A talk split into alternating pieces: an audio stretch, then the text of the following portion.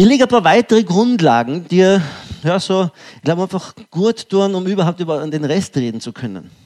Ich werde immer wieder gefragt, mit dem, mit dem zu tun, ist in größeren Kanzleien, wer, wer wird Führungskraft? Also wer, wer, wird Führungskraft? Wen sollte man denn als Führungskraft einsetzen? Es ist übrigens auch die gleiche Frage, wer wird Partner? So, weil mit Partner meistens auch verbunden ist, gewisse Führungsaufgaben zu übernehmen, Normalfall. Ja?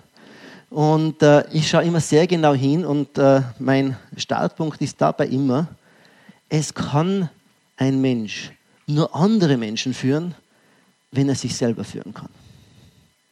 Wenn er sich selber führen kann. Wenn er selber ein paar Automatismen, ein paar Prozesse, ein paar Methoden hat, sich selber zu führen. Und da gehen wir so, da, da, da, da, da geht es los. Und da, hat, äh, da halte ich sehr viel von Friedmund Malik. Vielleicht kennt ihn der eine oder andere Friedmund Malik, äh, ein Vorarlberger, der in der Schweiz ist, Managementzentrum St. Gallen. Äh, übrigens das Standardwerk, wo jedem ans Herz legen kann, ist Führen, Leisten, Leben. Ein bisschen leckeres Buch, ja. Das vielleicht nicht ganz so leicht zum Lesen ist, weil es nicht so rezeptartig und How-to-Buch ist, sondern einen systemischen Ansatz hat. Und das kann man dreimal, viermal, fünfmal öfter lesen. Man kann mal reinlesen. Äh, und er erklärt das relativ einfach. Es hat ganz gewisse Grundsätze der Führung, ganz gewisse Aufgaben der Führung, ganz gewisse Werkzeuge der Führung. So man kann das auch lernen. Und dieser Friedmund Malik hat einen Satz geprägt. Er sagt nämlich, und das ist mit sich selber führen hat es zu tun, entweder du versagst in deiner Aufgabe, wenn die Aufgabe groß genug ist. Also eine kleine Aufgabe habe, dann kann ich versagen. Aber in einer großen Aufgabe, oder deine Familie geht in die Brüche, oder du selbst gehst kaputt, oder du änderst verdammt doch mal die Art und Weise, wie du arbeitest. Und der Friedmann Malik schreibt, er hat es im Leben auch zweimal gebraucht, bis er es verstanden hat. Er hat auch zweimal gebraucht, bis er es verstanden hat. Zu überlegen, wie arbeite ich denn, wenn ich in einer Führungsposition bin? Wie arbeite ich?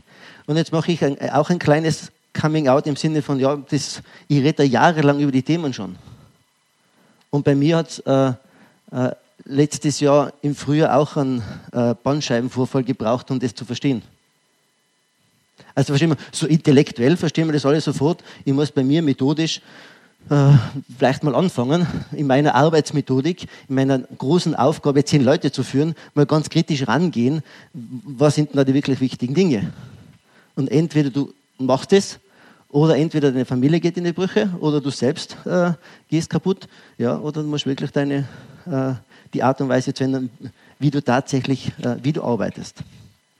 Und das sind so ein paar Schlüsselsätze, so zum Einprägen. Es ist äh, das schon bekannt. Gell? Effektivität heißt die richtigen Dinge tun, Effizienz heißt die Dinge richtig tun. Das ist aber kein Wortspiel. Das ist kein Wortspiel. Das ist eine totale Welt von Unterschied. Das ist kein Wortspiel. Vor allem in Führung, was sind denn da die richtigen Dinge? Da geht es wenig um Effizienz. Nur sind wir im Steuerberaterleben ja auf Effizienz getrimmt, oder? Viel auf Effizienz. Währenddessen in Führung, da müssen wir schauen, die richtigen Sachen zu machen. Was sind denn tatsächlich die richtigen Sachen? Was sind denn tatsächlich die richtigen Sachen? Und ähm, das ist schwieriger, als man tatsächlich glaubt. Weil wenn, wenn, wenn jetzt Ihnen die Frage stellen würde, was sind denn aus Ihrer Sicht die wichtigsten Aufgaben? Was sind die aller, allerwichtigsten Aufgaben? Da muss ich mich selber dahin führen, das hinzubekommen. Und wenn Sie so überlegen, wir verbringen Sie den ganzen Tag, ja, können Sie mal so richtig durchgehen und sagen, wir verbringen den ganzen Tag, äh, habe ich dafür müssen Steuerberaterprüfung machen?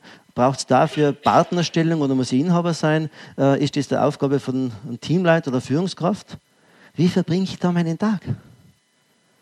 Und da, sich selber zu führen bedeutet einmal, das für sich gut hinzubekommen und herauszuarbeiten, herauszuarbeiten, was sind denn die Schlüsselaufgaben? Was sind meine Schlüsselaufgaben? Also was muss ich tun, um Erfolg zu haben? Und meistens macht man das zu wenig. Meistens wird man halt getrieben. Halt was, so, was halt so angeht. Abgesehen davon, dass, dass auch die Chefs methodisch oft äh, ganz, ganz unglücklich arbeiten, die Mitarbeiter auch, auch ja. Methodisch im Sinne von alle Viertelstunde was anders machen. So äh, kann vielleicht jeder, ich habe eh schon gesehen, so non-kommunikativ, also nonverbal haben schon ein paar so körpersprachlich zugestimmt. So jede Viertelstunde was anders machen.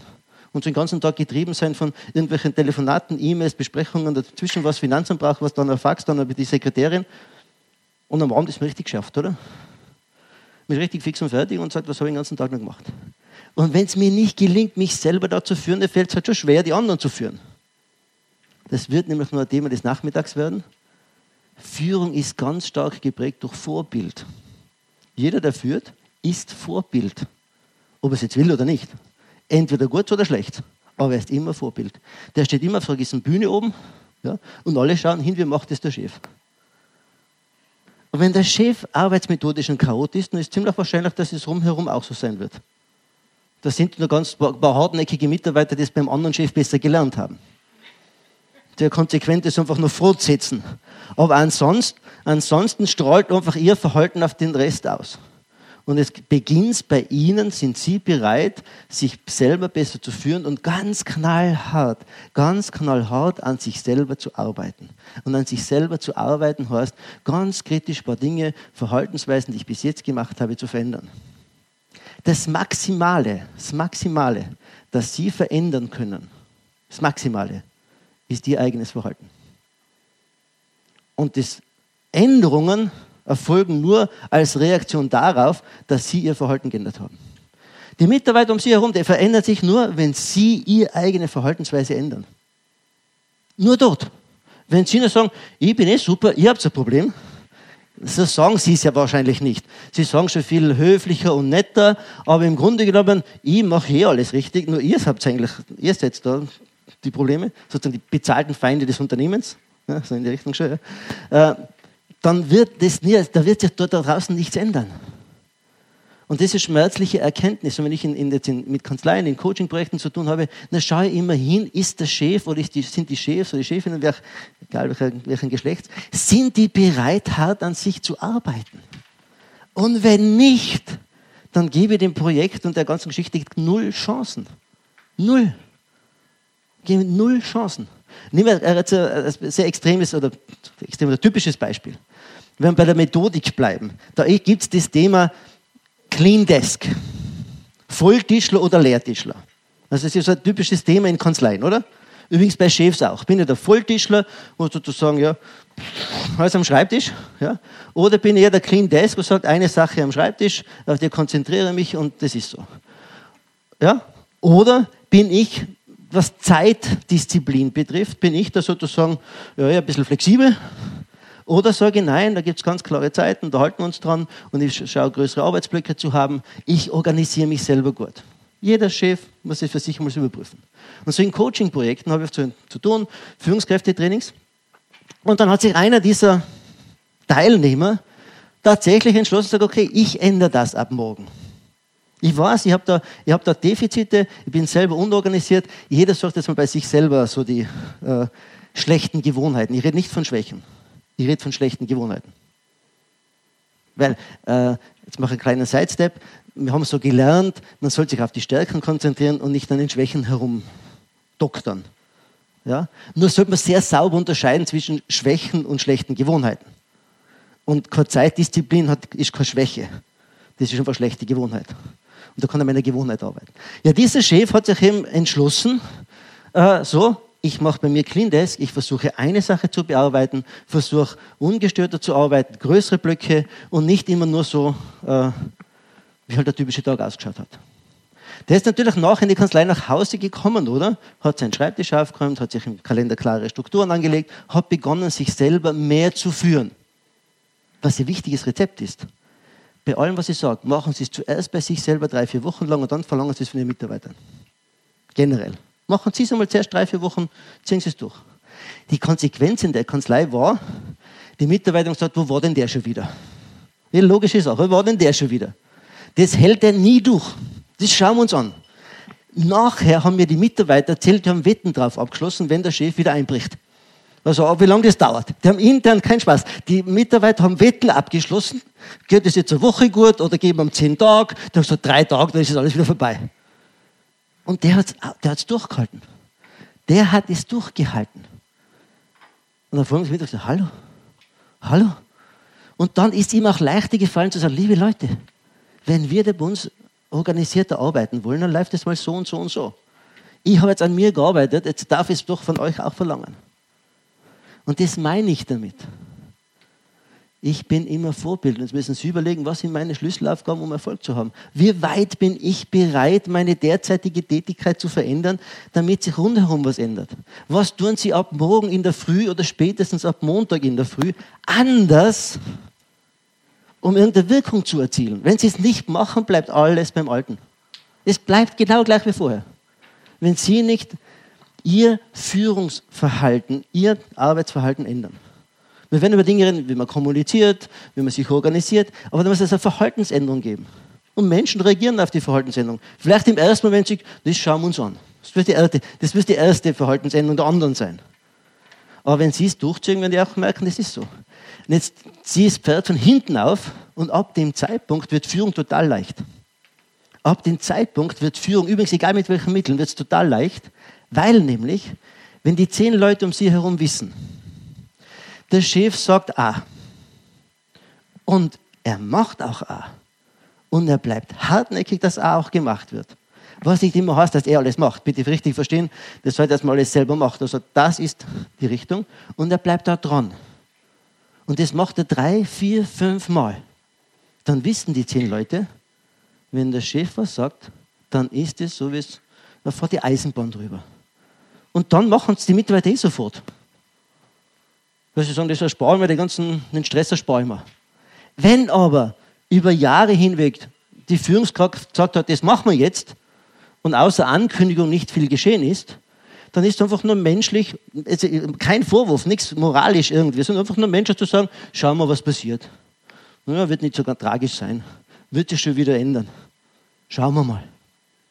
Und dann wird Führung total anstrengend, weil egal was sie ankündigen, die Mitarbeiter denken immer nur, ja, ja, lass sie nur reden, lass sie nur reden.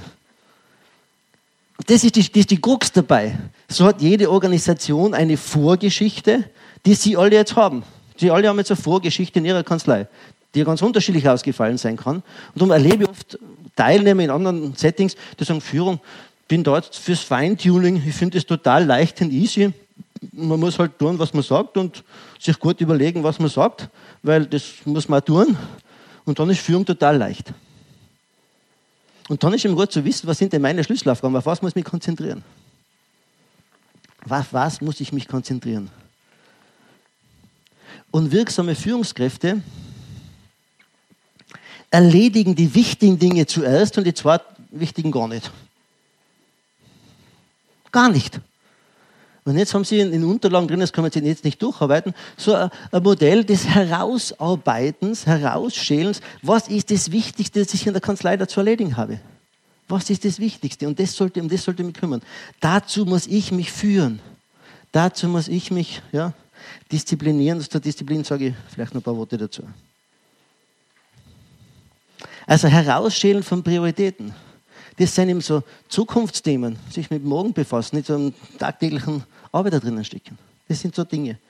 Sich mit, nicht mit dem Interessanten befassen, sondern sich mit dem Wichtigen befassen. Was ist wichtig für die Kanzlei? Welche Themen sind im Moment gerade wichtig? Ja, sich mit der Gewinnung von neuen Aufträgen zu befassen. Ist auch schwer delegierbar. Unser Mitarbeiter, ihr müsst für Zusatzaufträge sorgen. Ja, da kann man schon was tun, aber da gehe ich wieder mal voran.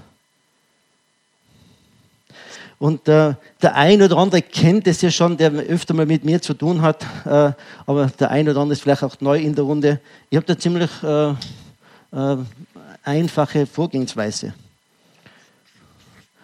Sie sollten ja einfach mal über die nächste Zeit sich eine To-Do-Liste machen. Eine To-Do-Liste im Sinne von, was mache ich denn so den ganzen Tag? Was läuft bei mir so tagtäglich über den Schreibtisch? Was läuft so tagtäglich über den Schreibtisch? Und ich glaube, Ihr Arbeitstag ist ziemlich voll. Sie haben sich den heutigen Tag wahrscheinlich auch irgendwie so rausgeschnitten, oder? Ja, hätten eigentlich was anderes auch zu tun. Langweilig ist ja keinem wahrscheinlich. So, habe nichts zu tun, gehe halt zur ÖGWD, oder? So wird sie auch nicht sein, sondern gesagt, irgendwie nehmen wir dir die Zeit. Das heißt, wieder läuft der ganze Menge über den Schreibtisch drüber. Und da mal kritisch ranzugehen und zu sagen, welcher dieser Aufgaben muss ich nicht machen, weil da braucht es keine Steuerberaterprüfung, da braucht es keine Geschäftsführerstellung, da braucht es keinen Inhaber, keinen Partner, keine Führungskraft, da braucht es nicht zehn Jahre Berufserfahrung. Das kann wenn man es jemandem mal vernünftig erklärt, in der Kanzlei auch jemand anders macht. Okay? Da sind sicher ein paar Dinge dabei. Und jetzt ist die Sache, bin ich bereit, mein Verhalten zu ändern? Anders zu reagieren?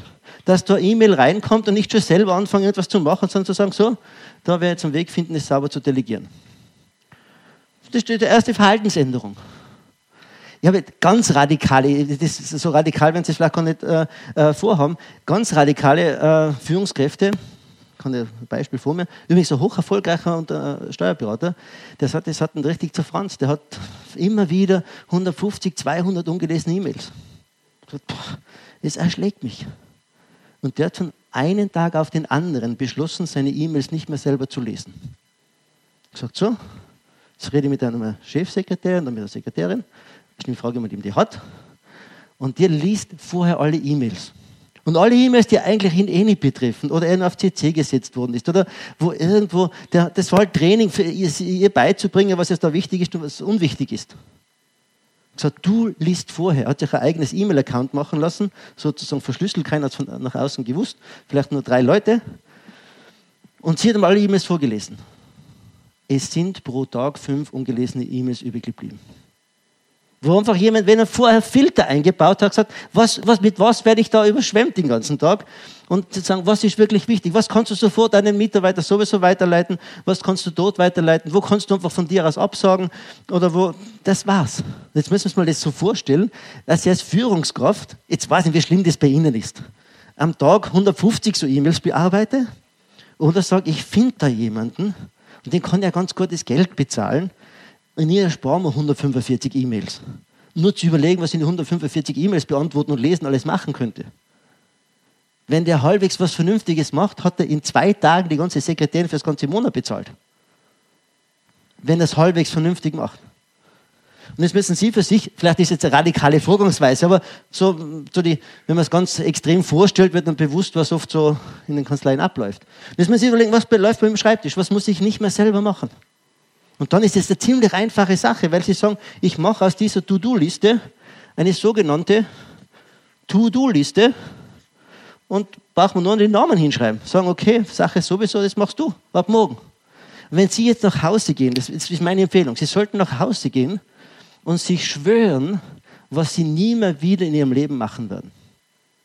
Das sollten Sie sollten nach Hause gehen, mal ganz kritisch überlegen, was Sie so im Kanzleialltag alles machen und sich dann schwören, das mache ich nie mehr wieder in meinem Leben. Da finde ich jemanden in der Kanzlei. Und wenn es sein muss, finden wir jemanden draußen, den stellen wir noch an. Das kommt noch zur Mitarbeitergewinnung. Dann stellen wir an, aber ich mache das nie mehr wieder in meinem Leben. Dafür habe ich nicht studiert, dafür habe ich nicht Steuerberaterprüfung gemacht, dafür habe ich nicht 20 Jahre Berufserfahrung, dafür bin ich Geschäftsführer. Das werde ich nie mehr wieder machen. Dann haben Sie eine gute Chance. Dann haben sie eine richtig gute Chance. Und das ist dann der Startschuss. Bin ich, wie weit kann ich mich selber führen? Wie weit gelingt es mir, mich selber zu führen? Das herauszuarbeiten, was sind meine allerwichtigsten Aufgaben.